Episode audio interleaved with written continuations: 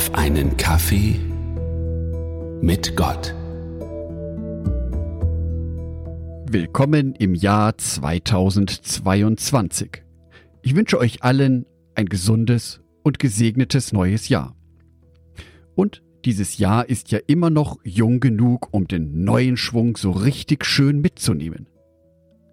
Auf der anderen Seite ist jetzt auch schon wieder Mitte Januar, also ist das Jahr 2022 auch schon wieder alt genug für erste Enttäuschungen und Rückschläge.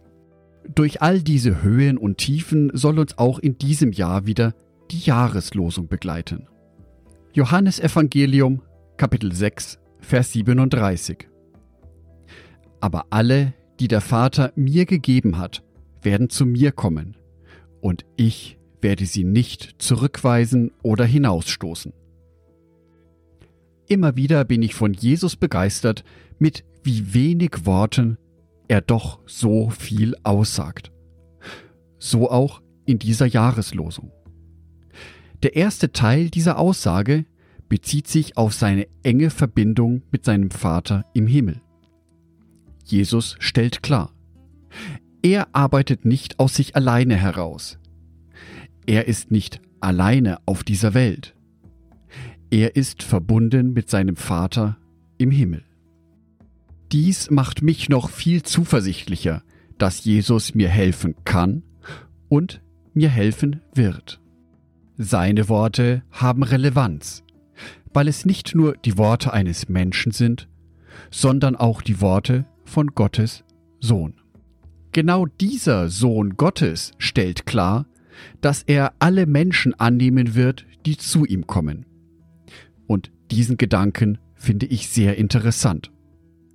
Jesus zwingt nicht. Er drängt sich nicht wirklich auf. Er bietet sich an.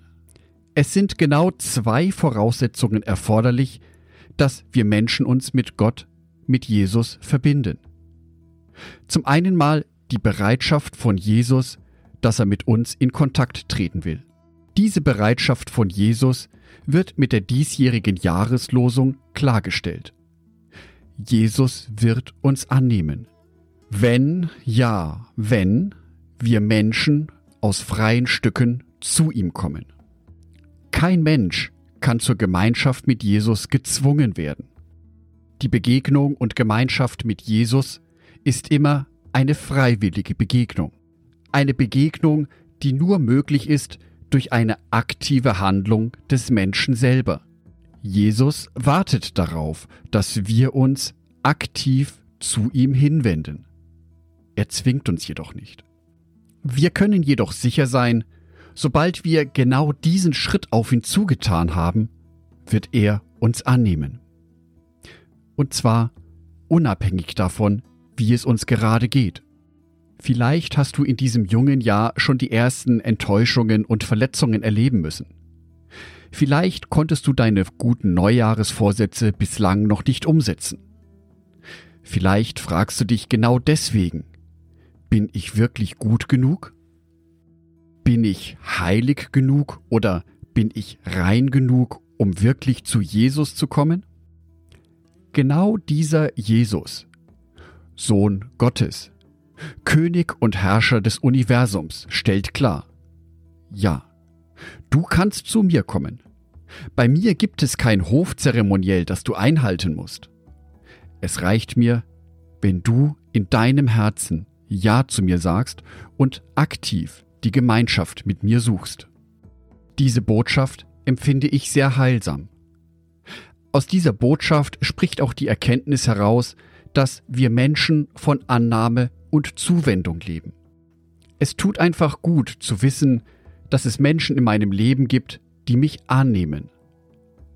Es tut mir auch gut zu wissen, dass es einen Gott gibt, der mich annimmt, der sich mir zuwendet, ein Gott, dem ich wichtig bin, ein Gott, der mir auf Augenhöhe begegnet.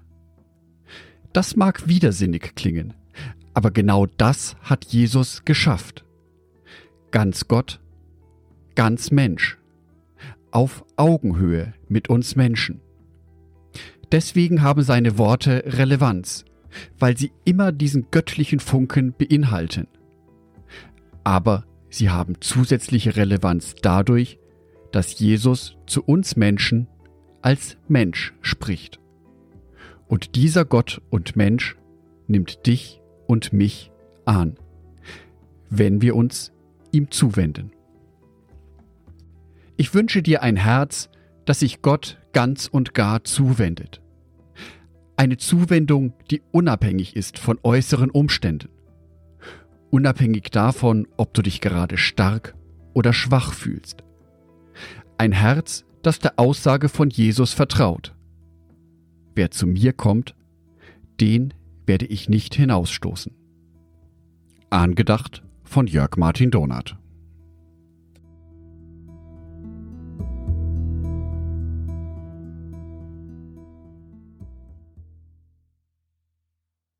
Ein herzliches Dankeschön an alle meine Patreons, die es mir ermöglichen, weiterhin den Podcast auf einen Kaffee mit Gott zu produzieren. Herzlichen Dank an Sonitschka und an Andreas Pfeiffer. Auf Patreon kannst du mich bereits mit einem Euro monatlich unterstützen. Oder du lässt mir ein paar Sterne da. Das sagt dem Algorithmus nämlich, dass dies ein guter Podcast ist und wird so mehr Menschen angezeigt. Vielen Dank schon vorab.